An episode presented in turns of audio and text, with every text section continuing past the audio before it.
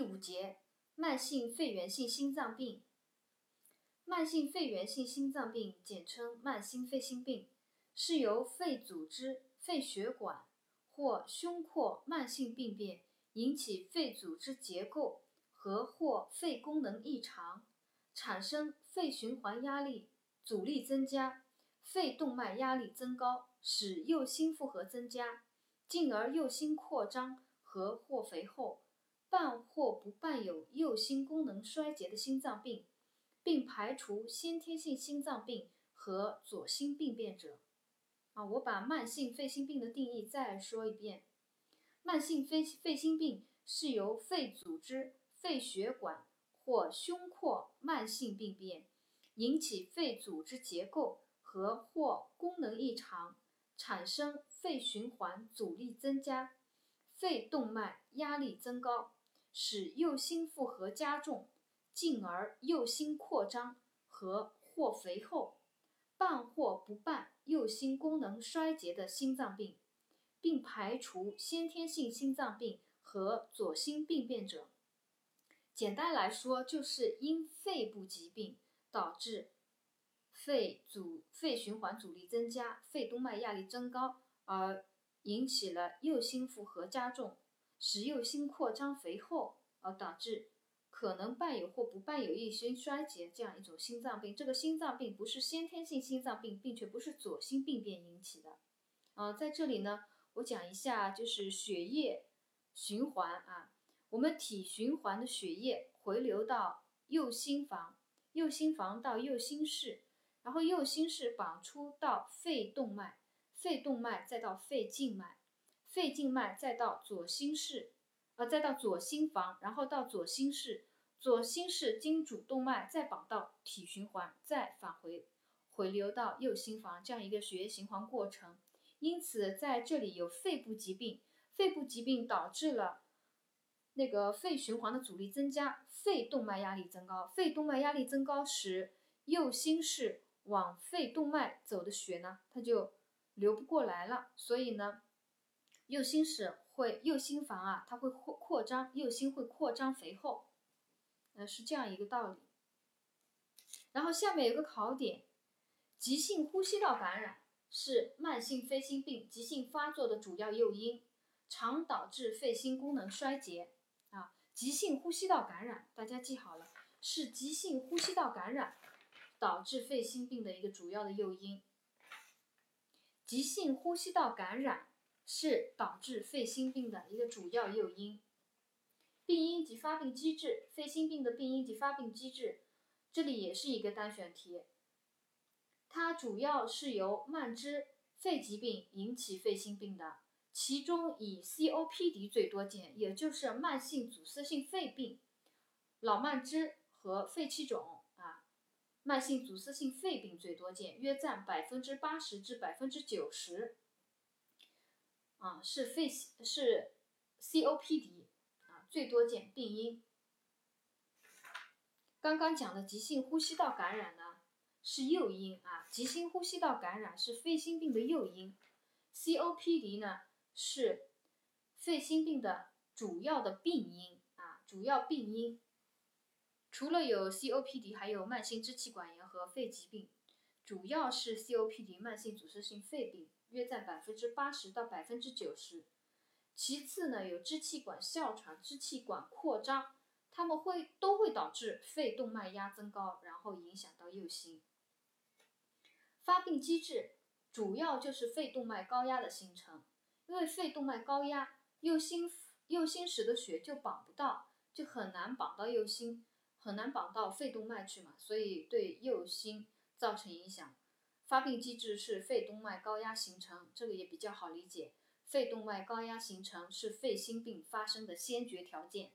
只有在肺动脉高压以后，才会对右心产生影响啊。肺动脉高压形成是肺心病发生的先决条件。它这里面就讲了一下肺动脉阻力增高的功能性因素、解剖学因素啊，我把它简要的说一遍。肺血管阻力增高的功能性因素呢，就是缺氧。因为肺心病它就是肺部疾病嘛，肯定会有个缺氧。缺氧本身会导致肺动脉高压形成，因为肺小动脉收缩啊，高碳酸血症啊，导致肺小动脉收缩痉挛啊，肺动脉压增高啊，是这样子的。缺氧是功能性因素，缺氧本身反过来，肺功能疾病以后会造成缺氧，缺氧反过来会更加加重肺功能疾病啊，就是肺小动脉收缩，呃，痉挛引起肺动脉高压。另外还有一个解剖学的因素，肺血管阻力增高有一个解剖学因素，就反复发作的慢性炎症、支气管周围炎，导致肺小动脉炎症管壁增厚、管腔狭窄、纤维化闭塞，啊，然后肺毛细血管受压、肺泡壁破坏、肺血管重构，就是解剖上的一些因素导致肺血管狭窄、肺动脉压增高。然后还有一个因素是血容量增多和血液粘稠度增加，因为缺氧继发红细胞增多症，血液粘稠度增加，血液阻力随之增高，从而加重了肺动脉高压和心脏负荷啊。血容量增多和血液粘滞度增加，缺氧使醛固酮增加，水钠储留，使血容量增多，因为缺氧会影响肾、肾脏、肾皮质分泌。呃，皮质分泌醛固酮，醛固酮是盐皮质激素，是由肾脏腺皮质分泌的啊。它分泌过多，水钠储留，血容量增加。然后呢，缺氧呢还会继发红细胞增多，嗯，增多，然后血液粘滞，导致了血流阻力增加，从而加重了肺动脉高压。它这里发病机制肺动脉高压形成，从三个方面来讲，一个功能性因素就缺氧，加重了肺动脉高压。然后解剖学的因素，刚刚我讲过了，比较好理解，不复述了。还有一个就是血容量增加，那血液粘稠度增加啊，导致了肺动脉高压。右心室肥大和右心功能不全，它这里讲到了，长期的肺循环阻力增高，右心负荷加重啊，长期的肺循环阻力增高，右心负荷会加重，随着病情的进一步的发展。肺动脉高压进一步增高，右心室负荷加重，右心室代偿，心排血量会下降，舒张末期压增高。舒张末期压为什么会增高呢？就是静脉回流的血到右心房，然后到右心室，因为肺动脉高压，这些血都排不到，都流不到肺动脉去，所以呢，舒张末就右心房血液会增多，右舒张末的血压会增高。导致右心室扩大和右心衰竭，这个也比较好理解。肺心病的临床表现，肺肺心功能代偿期它的表现，主要是 COPD 的表现啊，症状它刚开始的时候代偿期的时候，主要还是一个 COPD 的表现。刚刚讲到了，COPD 是引起肺心病的最主要的一个病因啊，百分之八十到百分之九十都是由 COPD 引起的。所以它刚开始的时候，主要还是 COPD 的表现，就是慢性咳嗽、咳痰、气促、反复的。体征是有肺气肿体征啊，肺气肿体征，因为慢性阻塞性肺病里面它就有一个是肺气肿，肺气肿的体征，干湿罗音，心音遥远，三尖瓣区，啊，左二右三，三尖瓣是右心的，左二右三，三尖瓣右心。闻及收缩期杂音和剑突下心脏搏动增强，提示右心室增大啊，右心室增大会有怎么样呢？三尖瓣区闻及收缩期杂音啊，三尖瓣左二右三，左心房跟左心室之间是二尖瓣，右心房跟右心室之间是三尖瓣，左二右三，三尖瓣区闻及收缩期杂音。剑突下心脏搏动增强，提示是右心室增大，右心室肥大啊。部分病人因肺气肿使胸腔内压增高，阻碍了腔静脉回流，可有颈静脉充盈。讲到这一点时的时候，我们可以回忆第一章概述里面有讲到，我跟大家讲到胸腔内负压的生理意义。胸腔内负压的生理力有一条就是。胸腔内负压的生理利益，呃，生理意义有一条就是利于静脉，呃，利于血液跟淋巴液的回流。所以肺心病的病人肺气肿以后，胸腔内压增高是阻碍了静脉回流，导致颈静脉充盈。它体征这里有一个颈静脉充盈就能够理解了啊。肺心病病人的体征，肺气肿体征，干湿罗音，心音遥远，右心室肥大啊，这个也比较好理解，右心室肥大，胸内胸腔内压增高以后颈静脉充盈，右心室肥大啊。肺心功能失代长期，它的主要临床表现是以右心衰竭为主。右心衰竭，呼吸衰竭，第一个是呼吸衰竭啊，主要肺心功能失代偿期，肺心病、肺心功能失代偿期，它会出现呼吸衰竭和心力衰竭，以右心衰竭为主啊，以右心衰竭为主。呼吸衰竭症状，呼吸困难加重，夜间为甚，体征的话是发干。球结膜充血、水肿、颅内压增高、膝反射减弱或者消失、高碳酸血症，出现周围血管扩张的表现，如皮肤潮红、多汗。呼吸衰竭的临床表现：呼吸困难加重，夜间为甚，发干、球结膜充血、腱反射减弱或者消失，啊，颅内压增高、高碳酸血症。啊，周围血管扩张的表现，皮肤潮红、多汗。右心衰竭的表现，主要是气促更加明显，然后有心悸，然后有消化道淤血的症状，主要就是体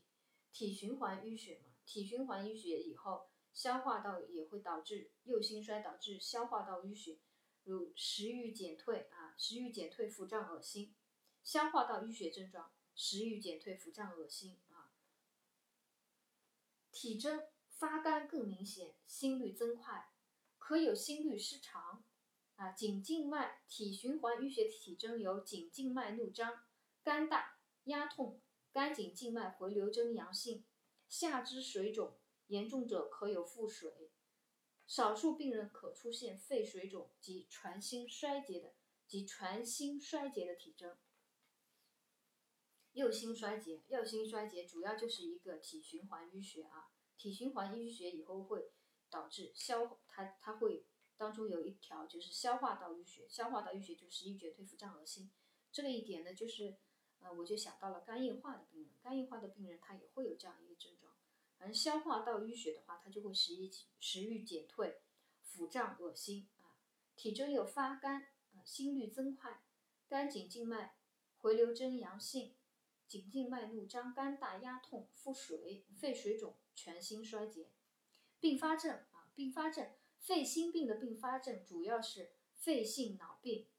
酸碱平衡失调和电解质紊乱、心律失常、休克、上消化道出血、弥漫性血管内凝血等啊。肺心病也好理解的啊，肺心病的并发症还是好理解的一个肺性脑病啊。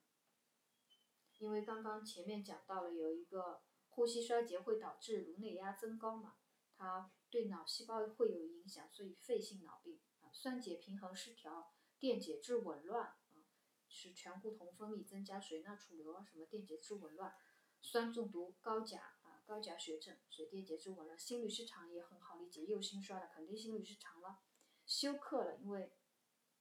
那个右心房血功能啊减弱了，右心衰了啊。休克了，上消化道出血就体循环淤血啊，消化道淤血容易上消化道出血，弥漫性血管内凝血是因为刚刚讲了，呃，血液粘滞度增高，缺氧导致红细胞增多，血液粘滞度增高，它容易引发弥漫性血管内凝血。辅助检查，辅助检查 X 检查里面主要讲一个残根症啊，残根症，这个残根症呢就是单选题可能会考到啊，残根症。嗯，残根症我这里再讲一下，肺动脉高压症啊，肺动脉 X 线，肺心病，肺肺心病 X 线检查有肺动脉高压症，有几点，一点，右下肺动脉干扩张，右下肺动脉干扩张，肺动脉段突出，中央动脉扩张，中央动脉扩张，然后外周血管纤细层形成残根症。肺心病，呃，大家记住，肺心病 X 线检查里面，肺动脉高压症啊，肺动脉高压会有一个残根症啊，这里会有这样一个概念：肺动脉高压，X 线片上显示残根症啊，残根症是第一个右下肺动脉干扩张，肺动脉段突出，中央动脉扩张，外周血管纤细啊，形成残根症。然后右心室增大，X 线片上还能看到右心室增大，均为诊断慢性肺心病的依据啊。X 线片上肺动脉高压症、残根症以及右心室增大，均为诊断慢性肺心病的重要依据。好，下面讲一个血气分析。血气分析，当氧分压小于六十毫米汞柱，二氧化碳分压大于五十毫米汞柱时。表示有呼吸衰竭氧分压小于五十呃六十毫米汞柱，氧分压小于六十毫米汞柱，二氧化碳分压大于五十毫米汞柱时，表示有呼吸衰竭。血液检查，血红细胞和血红蛋白增高，血液粘稠度增加，刚刚已经讲过了。然后感染时，白细胞计数、中性粒细胞增高啊，这个也好理解的。治疗原则啊。控制感染、养疗、控制心力衰竭、控制心力失常，这个也好理解，看见了也都知道怎么选。其中，啊，控制心力衰竭里面有讲到一条，对治疗无效的病人，也就是说严重的肺心病的病人，选用利尿剂、强心药和血管扩张剂。啊，右右心衰、体型体循环淤血的时候，我们强心利尿扩血管。应用呋塞米的时候，利尿剂呋塞米速尿的时候要注意注意口服氯化钾，因为呋塞米它是排钾啊排钾的，它是不保钾的一个利尿剂，所以它用速尿的话要注意补充氯化钾。好，肺心病的护理措施，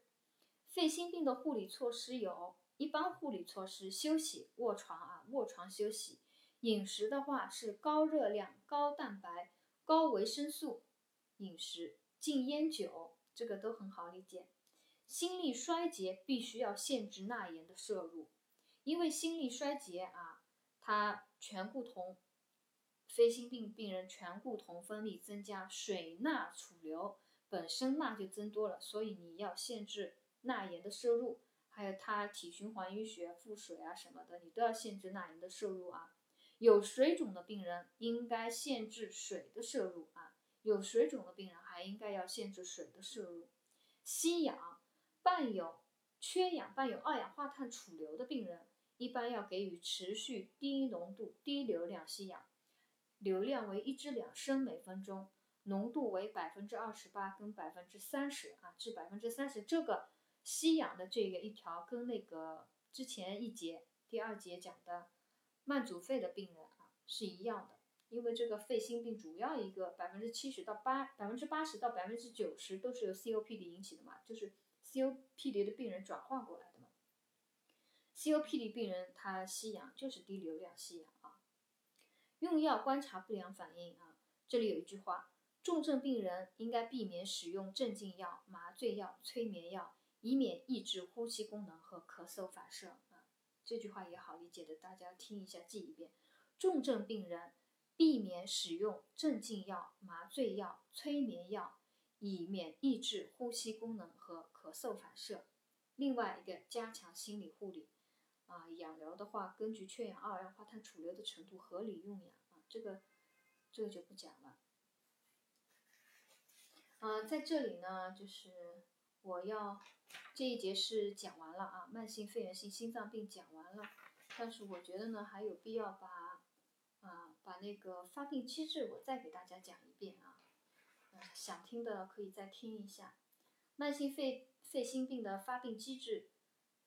主要就是一个肺动脉高压的形成，肺动脉高压的形成是肺心病发生的先决条件。它下面讲了三个因素导致肺动脉高压。一个功能性因素是缺氧啊，肺心病本身是会导致缺氧，然后缺氧反过来作用于肺，使肺小动脉收缩痉挛啊，加重了，引起了肺动脉高压。还有一个解剖学的因素是慢性炎症啊，支气管周围炎导致小动脉的炎症变性闭塞啊，产生了肺动脉高压，肺毛细血管受压，肺泡壁破坏，肺血管重构一系列解剖学的因素本身导致了肺小动脉的狭窄高压，导致肺动脉高压。还有一个肺动脉高压的因素是血流因素有关的，是血容量增多啊，血液粘稠度增加，因为缺氧使肾功肾上腺皮质分泌醛固酮增加啊，使水钠储留，血容量增加。缺氧呢，还能使肾小动脉收缩，肾血流量减少，加重水钠储留，血容量增多。慢性缺氧还会继发红细胞增多，血液粘滞度增加，血流的阻力随之增高，从而加重了肺动脉高压及心脏负荷。你血液粘滞度增高了，那血液流的就不畅了，你右心室想要往肺动脉走的血就更困难了，就增加了心脏负荷，是这样一个意思啊。然后呢，再讲一下那个残根残根症啊，肺心病病人。呃，说到底就是肺动脉高压症在 X 线片上的一个表现啊。肺动脉高压症在 X 线片上的一个表现，第一点，右下肺动脉干扩张，肺动脉；第二点，肺动脉段突出，肺动脉段突出；第三个，中央动脉扩张；第三个，中央动脉扩张；第四个，外周血管纤细啊，形成了一个残根征。残根征跟右心室肥大，在 X 线片上都能看到，是诊断慢性肺心病的主要依据，是诊断慢性肺心病的重要依据啊。残根征、肺动脉高压、右心室肥大是诊断慢性肺心病的一个主要依据。那好了，第五节慢性肺源性心脏病我就讲到这里。